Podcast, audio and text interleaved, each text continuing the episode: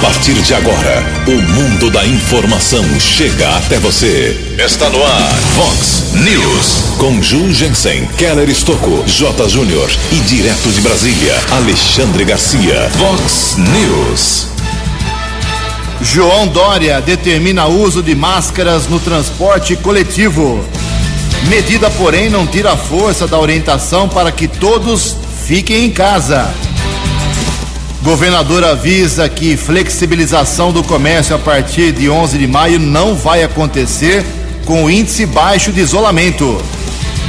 Idoso de Americana cai no golpe do motoboy. Bolsonaro não enfrenta o STF por enquanto e desiste da nomeação na Polícia Federal. Prefeito de Santa Bárbara do Oeste afirma que a cidade ainda tem bom controle do coronavírus. Em meio à pandemia, Brasil registra 600 mil casos de dengue. Olá, muito bom dia, americana. Bom dia, região. São 6 horas e 33 minutos, 27 minutinhos para 7 horas da manhã desta ensolarada, linda quinta-feira, dia 30 de abril de 2020, último dia do mês 4. Estamos no outono brasileiro e esta é a edição 3214 aqui do nosso Vox News. Tenham todos uma boa quinta-feira um excelente dia para todos os nossos ouvintes. Nossos canais de comunicação, como sempre, esperando a sua participação através das redes sociais, com todas as suas opções. Nosso e-mail principal é o jornalismo@vox90.com. Casos de polícia, trânsito e segurança, 24 horas por dia lá, sempre alerta o nosso querido Keller Stuck. Você pode falar com ele, principalmente pelo e-mail dele, que é o keller com k2ls arroba vox90.com. E o WhatsApp aqui do jornalismo para casos mais pontuais. Você manda uma mensagem curtinha com seu nome, seu endereço, tudo certinho. 981773276. Já está pingando aqui. 981773276. Muito bom dia, meu caro Tony Cristino. Uma boa quinta para você, Toninho. Hoje, dia 30 de abril, véspera de feriado. Hoje é o dia do ferroviário e a Igreja Católica celebra hoje o dia de São Pio. Para quem não sabe, Pio, São Pio foi papa da Igreja Católica. Parabéns aos devotos. 6 e 35 o Keller vem daqui a pouquinho com as informações do trânsito das estradas, mas a gente aqui despacha a primeira parte das manifestações dos nossos ouvintes. Obrigado a Rita de Cássia da Silva Borges. Ela mandou uma mensagem bem explicadinha ontem, com fotos, com vídeos, explicando que tem uma árvore grande ali na, na rua em que ela mora na rua Rio das Velhas, altura do número 472. A árvore é realmente gigantesca. Destruiu a calçada, elevou o nível da calçada e a água fica, quando chove ou quando alguém lava uma casa, um carro, acaba empoçando água ali na altura dessa, desse endereço, Rio das Velhas 472, Jardim da Balsa 2 aqui em Americana. Aí essa água fica toda parada e o pessoal tem medo de dengue, lógico, além da sujeira da calçada que não dá para passar, tem a água parada, empoçada, risco de dengue. E aí ela reclamou lá com o pessoal da prefeitura, recebeu a comunicação que não há risco de dengue, a árvore continua por lá. Ela pede então uma atenção do prefeito, já que ela pediu para os setores competentes, recebeu a resposta ontem que nada será feito. Ela pede para que o prefeito mande uma equipe de novo ao seu, ao seu local de residência, o local apontado aqui. É uma desgraça realmente. Eu vi as fotos, é ruim. Uh, o Rodrigo Tavares ele entrou em contato com a gente ontem, explicando que o, Banco Bradesco aqui americana, é, ali para organizar fila, acho, para o pessoal entrar sem aglomeração, acabou interditando uma parte da calçada, o pessoal tem que passar pela rua, ele acha que não é correto isso e espera que hoje isso não se repita. O pessoal da, do Instituto Júnior Dias, do vereador Juninho Dias, da Isabel Dias, sua mãe, que é presidente do Instituto, eh, eles estão realizando lá a campanha Amigos do Bem para doação de alimentos. Pode ser um quilo, pode ser um monte de cesta básica. Aquilo que você puder colaborar, eles vão retirar aí na sua casa, no seu comércio, na sua empresa, se for uma cesta básica, mais do que uma. O pessoal tem uma equipe lá e eles dão um jeito e vão retirar aí. E todos esses alimentos, eh, a campanha já começou, já arrecadou bastante, mas precisa de mais, não é suficiente ainda para atender tantas famílias que o Instituto Júnior Dias uh, atende aqui em Americana. Então, se você puder colaborar com a doação de alimentos, entre em contato com o pessoal ou dá um telefone aqui, aí o pessoal dá um jeito e vai retirar. 99863 8500 9 9863-8500. Um abraço a Isabel Dias, que é presidente, foi uma grande atleta de karatê de americana, é professora, é educadora esportiva, preside o instituto para ajudar muita gente aqui em Americana. Daqui a pouco, mais manifestações dos nossos ouvintes, 6 horas e 37 minutos. O repórter nas estradas de Americana e região, Keller Estocou. Bom dia, Jugensen. Bom dia aos ouvintes do Vox News. Espero que todos tenham uma boa véspera de feriado. Recebemos a informação que um trem está bloqueando a passagem de nível da antiga porteira da Rua Carioba. Fizemos um contato com a Guarda Civil Municipal. Não chegou nenhuma informação a respeito de algum problema na linha férrea, mas o fato é que esses vagões estão bloqueando a passagem de nível ali da antiga porteira da rua Carioba. Informação importante aqui para o ouvinte do Vox News. Cidade de Santa Bárbara, obras estão bloqueando o cruzamento na região do bairro São Camilo, entre as ruas Décio Bertini e Rua São Jorge. Também bloqueio parcial nas ruas 13 de Maio e Dona Margarida por conta de obras. Ainda em Santa Bárbara, houve um atropelamento ontem à tarde uma mulher de 65 anos tentou atravessar a via pública, foi atropelada pela condutora de um Honda Fit. Vítima teve ferimentos leves, foi encaminhada pelo Serviço de Resgate do Corpo de Bombeiros para o pronto-socorro Edson Mano, onde foi medicada. Em Americana, houve um acidente na rodovia Ayanguera. Um haitiano sem habilitação provavelmente errou o acesso para a cidade americana no quilômetro 125, parou um palio no acostamento, manobra em marcha ré, veículo foi atingido na traseira por um caminhão. Condutor do palio, o haitiano, não ficou ferido e apesar do acidente, não houve congestionamento na região.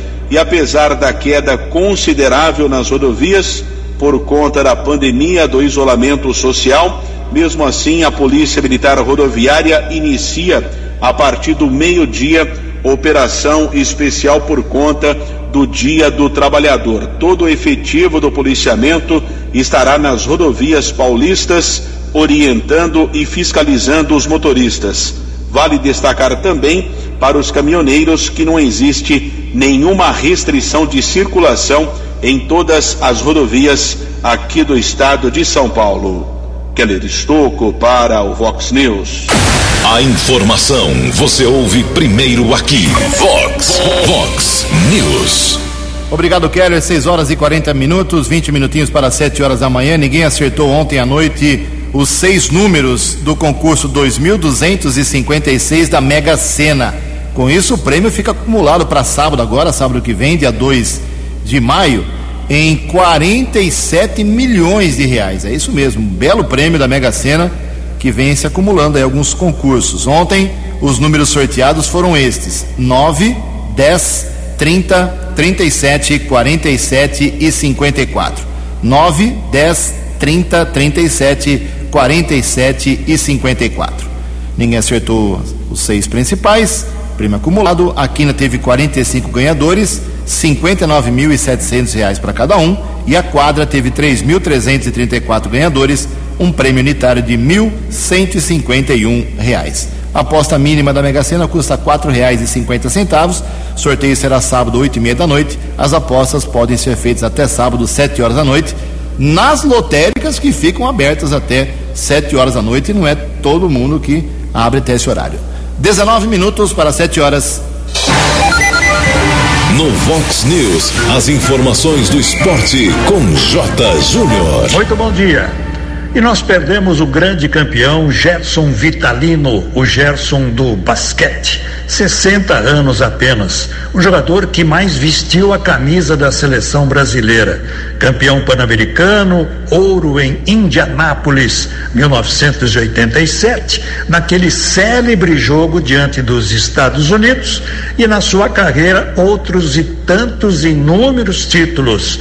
O Gerson merece todas as homenagens. O SESI São Paulo dispensou todo o time de vôlei por conta da pandemia. Dispensou Murilo, William, o Éder, Lucas Ló e está avisando que para o ano que vem só garotos da base no time. E está cada vez mais difícil a volta do futebol aqui no Brasil, especialmente em São Paulo, quando cada dia ou a cada dia aumenta o número de infectados e também de óbitos. Brasília está se oferecendo para que o Campeonato Carioca continue com jogos lá no Mané Garrincha. E Pernambuco disse não aos clubes que queriam voltar às atividades. Ainda não é hora. Um abraço, até amanhã. Vox News. Vox News. 12 anos. Obrigado, Jotinha. Até amanhã, 6 horas e 43 minutos, 17 minutos para 7 horas da manhã. Como o jornalismo da Vox divulgou ontem de manhã, final da manhã, durante a tarde, de forma intensa, o ministro do Supremo Tribunal Federal, Alexandre de Moraes, acabou concedendo uma, uma liminar, uma espécie de liminar, bloqueando, vetando a posse uh, do novo diretor da Polícia Federal escolhido pelo presidente Jair Bolsonaro. Seria Alexandre Ramagem, mas como tem uma ligação muito grande com a família do Bolsonaro, houve uma ação do PDT e que foi acatada liminarmente ainda pelo ministro Alexandre de Moraes, que estava de plantão ontem. Agora o caso vai ser levado ao plenário, existem mais dez ministros, mas mesmo assim o presidente Bolsonaro não quis enfrentar ontem, recorrendo ontem ainda da decisão, uh, deixou em stand-by o Alexandre Ramagem, mas disse que ainda vai acionar a, a, os seus advogados, os advogados do governo federal, para tentar mudar a decisão tomada ontem. Ele ainda quer Alexandre Ramagem no, comando da Polícia Federal, uma grande polêmica desde a saída do Sérgio Moro com o ministro da Justiça, acusando a, a ligação pessoal, a interferência do presidente. Tudo isso caiu muito mal para o presidente e o Supremo Tribunal Federal já deu um recado ontem com essa decisão uh, monocrática do Alexandre de Moraes. Mas ontem aconteceu a posse do ministro da Justiça, normalmente, no lugar do Sérgio Moro. O Moro não apareceu, claro. Uh, ainda tem a transmissão de cargo, mas certamente não haverá, porque não há clima para isso. E também a AGU, uh, que é a Advocacia Geral da União, tem também o seu novo comandante como queria e como indicou o presidente. O único problema ficou mesmo no comando da Polícia Federal. Vamos acompanhar hoje os próximos passos de mais uma novela. O Brasil é o único país que tem três crises ao mesmo tempo: da saúde, da política e da economia. 6 horas e 45 minutos. No Vox News, Alexandre Garcia. Bom dia, ouvintes do Vox News. O presidente Bolsonaro ontem parece que tinha sido atingido pela flecha do Cupido não só fez elogios à mulher dele no discurso lá no, eh, no Palácio do Planalto, né, dizendo que é a companheira certa para, para as horas mais difíceis, como chegou a dizer antes disso para os jornalistas que estava apaixonado por eles. Né. Chamou o presidente do Superior Tribunal de Justiça como alguém eh, de amor à primeira vista em relação a ele, chamou o governador eh, do Distrito Federal que lá estava presente de meu irmão, né? e fez elogios a Gilmar Mendes, que estava lá presente também, né? agradecendo a Gilmar Mendes. Prestou continência ao novo advogado-geral da União, ministro José Levi, né? que foi estudante de colégio militar e que, e que eh, eh, respondeu à continência. Estava lá presente Dias Toffoli e aí sim fez queixa. Né?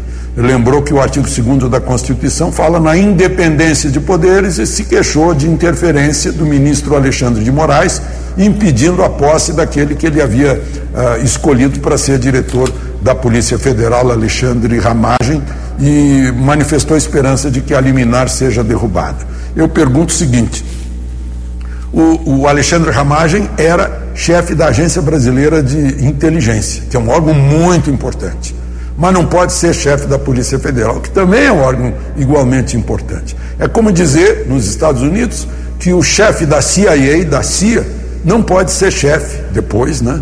Não, claro que não simultaneamente, depois não pode ser nomeado chefe do FBI ah, ou do FBI. Estranho, muito estranho.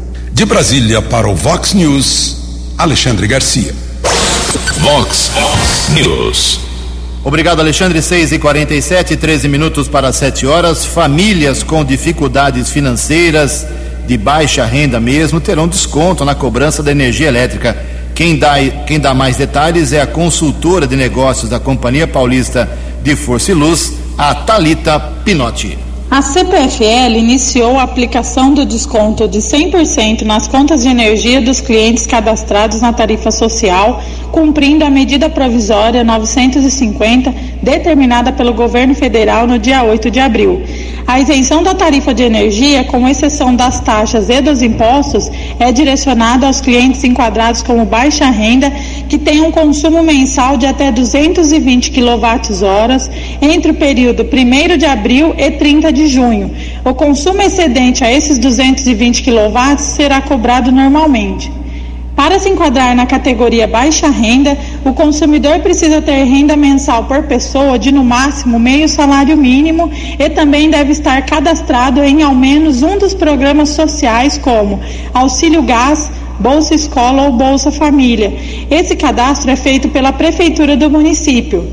O cliente que atende a esses requisitos deve se cadastrar no site da distribuidora, que é o www.cpfl.com.br ou no aplicativo CPFL Energia.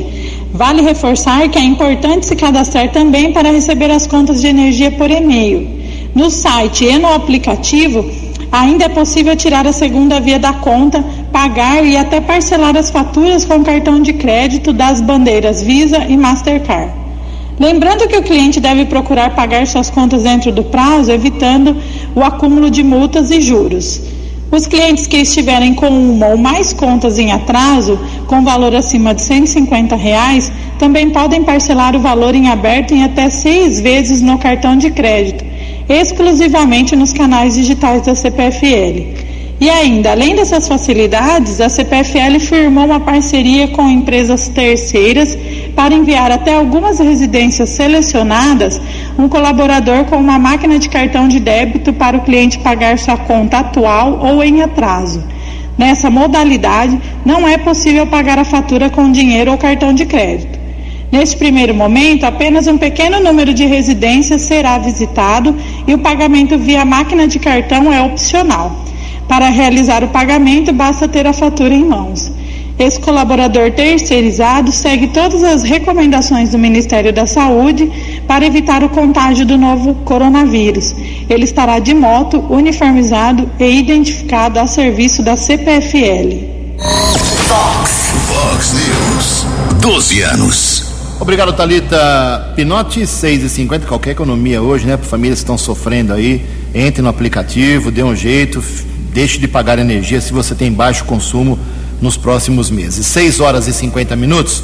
O governador João Dória, do estado de São Paulo, anunciou ontem que o uso de máscaras de proteção passará a ser obrigatório para passageiros do metrô, da CPTM, dos ônibus intermunicipais, da MTU nas regiões metropolitanas e nos ônibus rodoviários fiscalizados pela Artesp.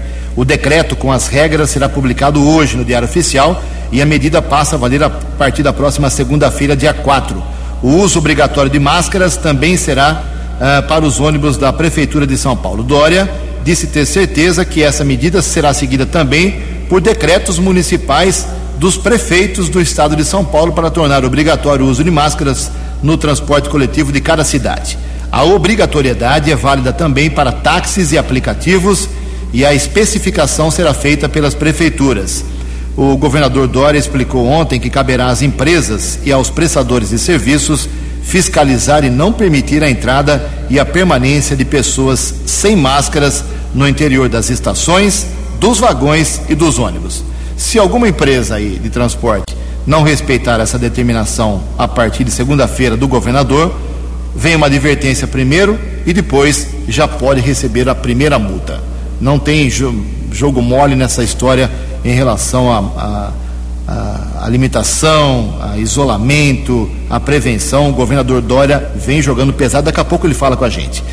Oito minutos, seis e cinquenta e dois, oito minutos para sete horas. Previsão do tempo e temperatura. Vox News. Segundo o boletim do CEPAGRE da Unicamp, esta quinta-feira aqui na região de Americana e Campinas será de predomínio de sol, com a presença de poucas nuvens e sem chuva. A máxima hoje pode chegar a 29 graus, Casa da Vox agora cravando 15 graus. Vox News. Mercado Econômico. 6 e 52 8 minutos para 7 horas da manhã. Ontem a Bolsa de Valores de São Paulo teve pregão positivo mais uma vez, alta de 2,29%. As moedas, todas elas caíram de forma significativa ontem. O euro vale hoje oitenta centavos. O dólar comercial recuou quase 3%, queda de 2,94%, fechou cotado a cinco cinco. E o dólar turismo caiu pelo terceiro dia seguido, fechou ontem em reais e cinquenta e seis centavos. Seis e cinquenta e três, sete minutos para sete horas. Voltamos com o segundo bloco do Vox News nesta quinta-feira véspera de, véspera de feriado, amanhã, primeiro de maio, dia do trabalho, dia do trabalhador. Parabéns a você que está lutando aí para defender o seu trabalho, o seu serviço. A coisa realmente não está fácil para os trabalhadores no Brasil. 6h53, antes do Keller vir com as balas da polícia, vamos falar sobre uh, mais uma medida tomada ontem pelo governador do estado de São Paulo, João Dória, do PSDB. Ele vem é, diariamente dando entrevistas coletivas, explicando passo a passo tudo que o seu governo vem fazendo ou tentando fazer em defesa da economia, da saúde. Tem pleitos de vários prefeitos aqui, inclusive de Americana e de entidades também da cidade, para que o comércio seja flexibilizado antes do dia 10, 11 de maio, como disse o governador, mas ele já avisou ontem, claramente, um recado dado na lata o índice de isolamento ontem era de 48%. Ele controla isso pelos celulares, uma parceria que o governo estadual fez com as companhias de telefonia celular. Então ele sabe, através desse levantamento, desse monitoramento, se as pessoas estão em suas residências ou se estão nas ruas. É isso mesmo. Ele vem fazendo isso faz tempo. E ontem, ele que pedia 70% de isolamento, depois até aceitou um pouco mais de 60%, mas ontem era de 48%, tanto na capital como no estado de São Paulo. Citou lá 20 cidades na entrevista coletiva, as 20 cidades que têm mais de 60% de isolamento, nenhuma aqui da região nossa, nenhuma. Nem Campinas, nem Americana, Santa Bárbara, Nova Odessa, Sumaré, Rio Claro, Piracicaba, Limeira, nada, nada, nada, nada. E ele deixou bem claro, a, com esse índice de 48%, não tem flexibilização do comércio a partir do dia 11. Ele vai atuar por regiões. A americana está fora hoje. A americana e toda a nossa região aqui de Campinas, todo mundo está fora de qualquer chance de flexibilização do comércio de 11 de maio para frente, segundo avisou ontem o governador. Então, ele é o governador, goste ou não, a gente tem que seguir a sua orientação, porque ele tem a caneta na mão. E o, o governador ontem já fez uma, uma videoconferência com vários prefeitos não aqui da nossa região, mas da, região lá metropolitana de São Paulo, o que já serve de orientação para os demais prefeitos das 645 cidades de São Paulo. Vamos às informações dessa conferência do governador com os prefeitos, com a jornalista Tereza Klein. O governador João Dória se reuniu nesta quarta-feira por meio de teleconferência com prefeitos da região metropolitana de São Paulo para discutir as ações necessárias para a flexibilização da quarentena, prevista para ocorrer a partir do dia 11 de maio. O balanço publicado na tarde desta quarta pela Secretaria de Saúde confirmou 26.158 casos da Covid-19 e 2.247 mortes pela doença no estado. Das 640 45 cidades paulistas, 314 tiveram pelo menos um registro. Dória expressou preocupação com a queda do isolamento, que poderá prejudicar a retomada das atividades. E preocupados, inclusive, com algumas regiões, cidades, inclusive a capital de São Paulo e na região metropolitana da capital, onde os indicadores não são bons. Nós tivemos uma queda, inclusive, uh, no índice de isolamento pelo nosso controle inteligente. A secretária de Desenvolvimento Econômico, Patrícia Ellen, destacou que serão implementadas ações junto às prefeituras de acordo com a realidade de cada região. A preocupação é com as regiões vulneráveis economicamente, pois a liberação das atividades depende do avanço do coronavírus. A vulnerabilidade econômica é setorial, mas também regional. A gente vai ter regiões que são vulneráveis economicamente, mas que também são as regiões mais expostas ao risco de saúde.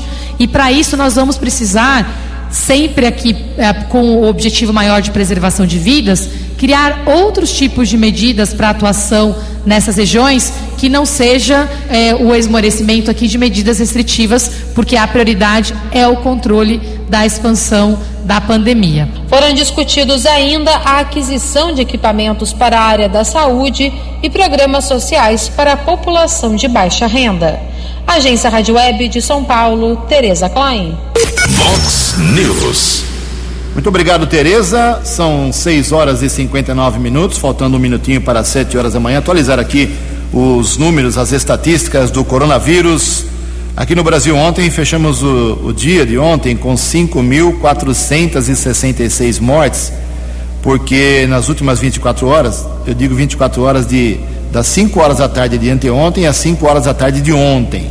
É esse o cálculo que o governo federal, o Ministério da Saúde faz foram mais 449 mortes em todo o Brasil. Só em São Paulo foram 200, metade em São Paulo. Aliás, o estado de São Paulo tem 2.247 falecimentos por causa da Covid-19. Campinas registrou ontem mais três mortes e tem 268 casos suspeitos ainda sob investigação. Hortolândia, 570 casos esperando uh, ainda resultado de exames. 46 eh, confirmados e seis mortes confirmadas em Hortolândia nesse período todo. Sumaré tem 352 casos confirmados da doença, 125 suspeitos. Desses, desses 125 suspeitos, 105 estão em casa, 15 estão internados e 5 tiveram mortes suspeitas. Falta o exame ainda chegar. 36 casos confirmados em Sumaré e uma morte confirmada com a doença. Em Nova Odessa, 10 casos confirmados, uma morte, 14 que estão investi sendo investigados ainda, 11, perdão, 14 negativados, 11 em investigação ainda e 38 pessoas lá em Nova Odessa que estão com gripe, teoricamente, com sintomas parecidos com o coronavírus e ainda precisam desse monitoramento, não há confirmação se estão ou não com a doença. Daqui a pouco a gente fala com o prefeito de Santa Bárbara do Oeste que vai fazer uma avaliação do coronavírus na cidade e do que ele, Denis Andia, está conseguindo fazer, uh, mesmo com essa crise toda. Daqui a pouco. Sete horas em ponto. No Vox News, as balas da polícia com Keller Estocou. Após quase dois meses do seu desaparecimento, ontem no final da manhã, foi encontrado o corpo da pequena Isis Helena. Estava enterrado em uma cova rasa às margens do Rio do Peixe, no bairro rural de Duas Pontes, em Itapira. A pequena Isis desapareceu de sua casa no dia 2 de março. Caso de repercussão nacional. Ainda neste mês, a Justiça determinou a prisão da Jennifer Natália Pedro, de 21 anos, mãe da criança. Caso cercado de muita contradição e somente na terça-feira é que a mãe da criança apontou onde o corpo estava enterrado. Ontem, a Guarda Civil Municipal, Corpo de Bombeiros e a Defesa Civil de Itapira localizaram o corpo da pequena Isis Helena, que iria completar dois anos de idade no dia 21 de abril. Versão da mãe, ou uma das versões, é que na madrugada do dia 2 de março, ela acordou para verificar se a criança estava bem, deu leite, depois percebeu que estava morta não pediu por socorro e acabou colocando o corpinho em uma bolsa e teria jogado nas águas do Rio do Peixe. Porém, mudou sua versão, disse que na verdade utilizou uma colher de pedreiro para enterrar o corpinho da própria filha. Justiça já decretou a prisão preventiva de Jennifer Natália, que está na penitenciária de Tremembé. Agora resta a dúvida de que forma a criança morreu Ontem à tarde, o corpo foi sepultado no cemitério municipal da cidade de Itapira. O laudo do Instituto Médico Legal deve ser concluído num prazo de 30 dias. Mais um golpe contra idoso aqui na cidade americana. Já alertamos para o chamado golpe do motoboy. Alguém liga para a pessoa dizendo eh, que foram efetuadas compras com um cartão de crédito ou de débito da conta bancária da vítima e esse idoso recebeu a informação de uma suposta conta em um supermercado de R$ 1.300. Vítima se convenceu de passar algumas informações Depois chegou na casa dele um rapaz se identificando como funcionário do banco, acabou pegando as informações eh, do idoso. Depois de algum tempo, vítima percebeu o golpe de duzentos reais. É preciso ficar atento, já que nenhum banco pede informações e senhas através do telefone.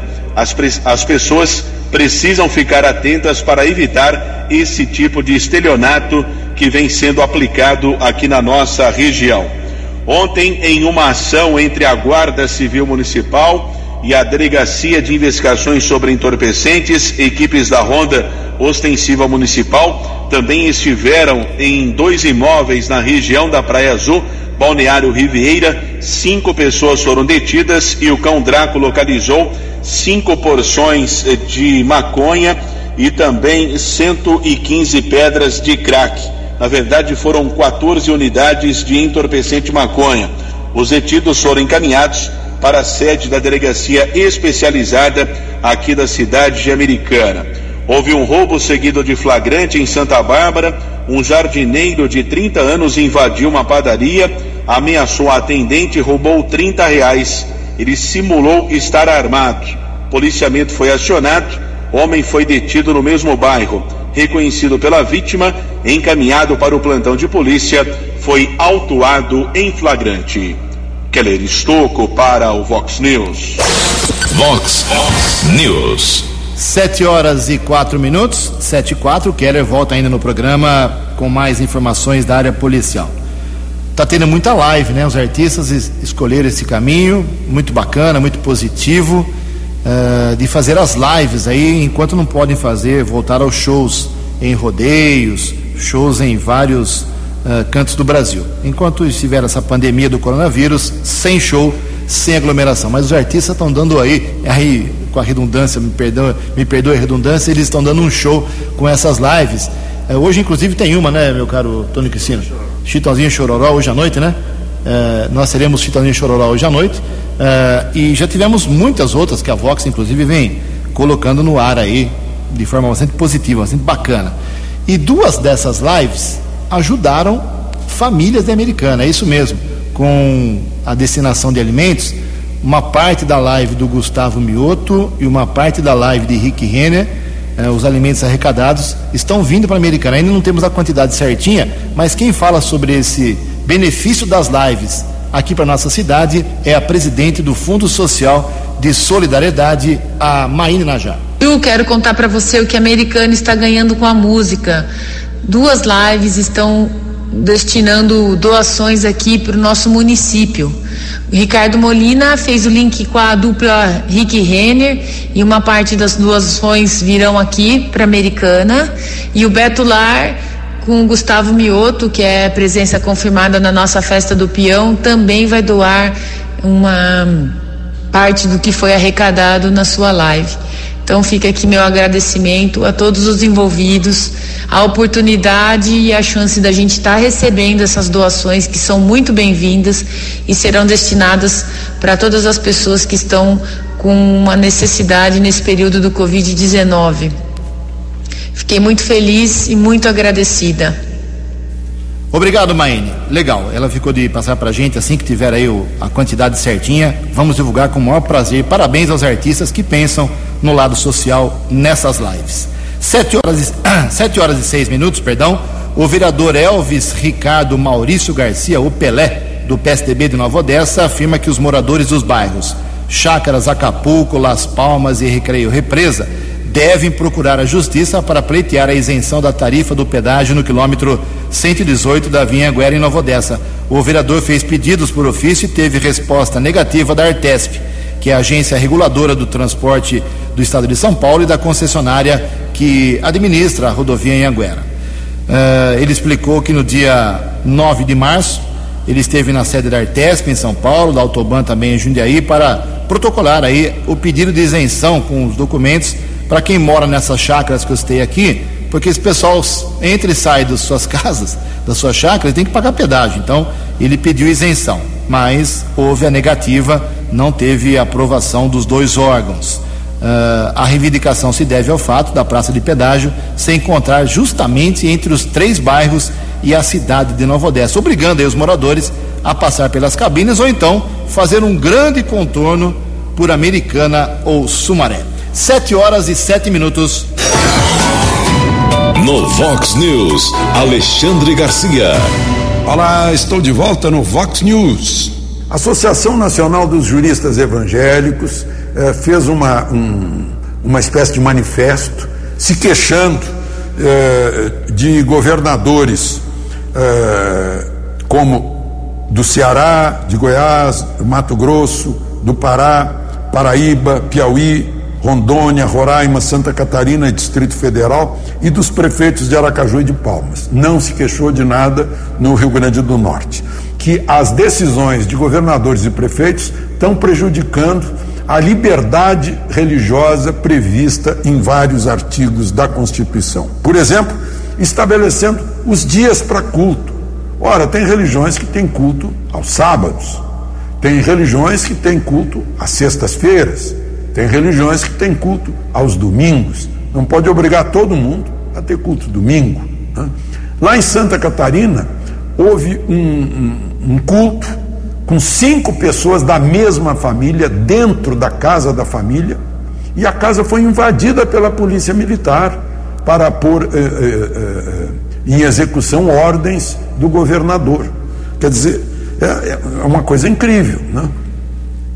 Eu acho que tem que se pensar nisso. Uh, em Brasília, o governador uh, deu flexibilidade aos cultos religiosos, mas o Ministério Público está protestando. É, são coisas que precisam ser consideradas. Essa invasão de Santa Catarina faz lembrar a perseguição aos cristãos no, no tempo da Roma antiga, né? ou a perseguição aos judeus, é, por exemplo, lá na Alemanha em tempos de Hitler. De Brasília para o Vox News, Alexandre Garcia. O jornalismo levado a sério. Vox News. Sete horas e nove minutos. O prefeito de Santa Bárbara do Oeste, Denis Andia, do PV, atendeu ontem aqui a reivindicação, pedido do jornalismo da Vox 90, para dar uma, uma panorâmica aí geral aí na cidade em relação a, ao coronavírus e o que está sendo possível fazer, não só no combate à doença no, na cidade, mas também em outras ações, que a cidade não para, né? Tem que fazer manutenção, serviço, limpeza, obra, é, atender a dedicação da população. Vamos ouvir o prefeito de Santa Bárbara. Bom dia, Denis. Olá, Jugensen. É, olá, amigos aí, ouvintes da Vox 90. Sempre uma satisfação poder falar com todos vocês. Em relação ao coronavírus aqui na nossa cidade, o que nós buscamos ao longo dessas últimas semanas é preparar a cidade é, para o pior cenário possível e conseguimos, graças a Deus, é, toda a estrutura necessária para esse enfrentamento, ao mesmo tempo conscientizando as pessoas dos cuidados é, é pessoais, individuais necessários que cada um tenha para que é, a, a junção desses cuidados possa também criar uma proteção para toda a coletividade, para todos nós é, barbarenses.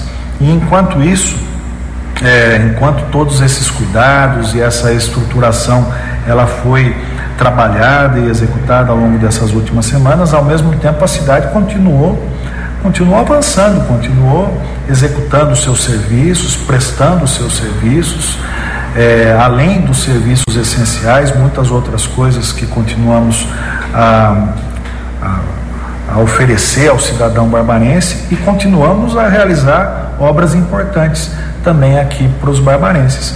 Além de, de um rol grande de obras é, que nós temos em vários setores e que temos recursos específicos já alocados para eles, nós temos três obras importantes na área da saúde que não apenas é, continuaram, como elas foram aceleradas, exatamente por se tratarem de obras da saúde a obra do pronto-socorro Afonso Ramos, que está sendo ampliado e reestruturado, essa obra foi acelerada.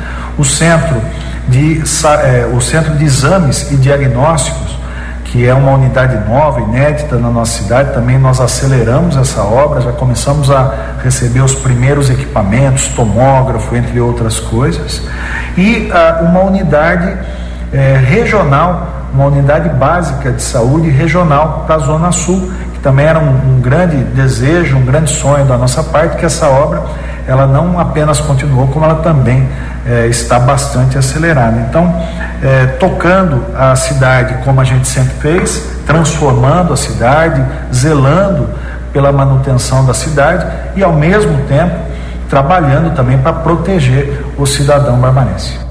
Obrigado, prefeito. 7 horas e 12 minutos. Em meio à pandemia do coronavírus, o Brasil notifica mais de 600 mil casos de dengue. Informações com o jornalista Tiago Marcolini. Em tempos de pandemia do coronavírus no Brasil, um velho conhecido da população não pode ser deixado de lado: o mosquito Aedes aegypti. Segundo o boletim epidemiológico mais recente do Ministério da Saúde, o país tem até o momento 603.951 casos prováveis de dengue e 221 mortes. No cenário regional, a região centro-oeste é a que apresenta a maior incidência da doença por 100 mil habitantes. São 709,5 casos por 100 mil pessoas. Na sequência, aparecem as regiões Sul, Sudeste, Norte e Nordeste. A faixa etária acima dos 60 anos concentra 58,4% dos óbitos confirmados por dengue. Entre os quatro sorotipos da doença, o tipo 2 foi predominante no país. Na região Nordeste, no entanto,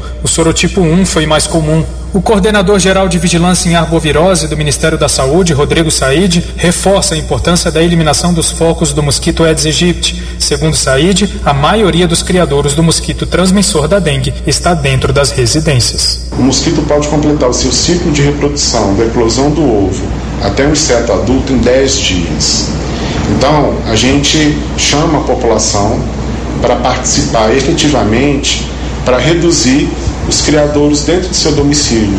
Então é importante estar atento à caixa d'água, se ela está aberta ou não, a limpeza das calhas, acondicionar adequadamente aqueles produtos que estão no quintais, como garrafas, latas. Entre os estados, o Paraná está bem à frente dos demais no número de mortes. São 103 confirmadas, além de outras 34 em investigação. O segundo colocado é São Paulo, onde 56 pessoas já morreram em decorrência da dengue em 2020 e outros 60 óbitos aguardam conclusão do resultado. Os sintomas da Covid-19 e da dengue são parecidos e podem ser confundidos. O que as diferencia são os sintomas respiratórios presentes na infecção pelo coronavírus, como explica o médico infectologista do Hospital das Forças Armadas de Brasília, Emerson Luz. Como os sintomas são muitas vezes parecidos, principalmente em relação à febre, à fadiga, ao cansaço, o que se pode diferenciar entre os dois quadros são sintomas respiratórios, como a falta de ar, a tosse seca, a coriza, que são usualmente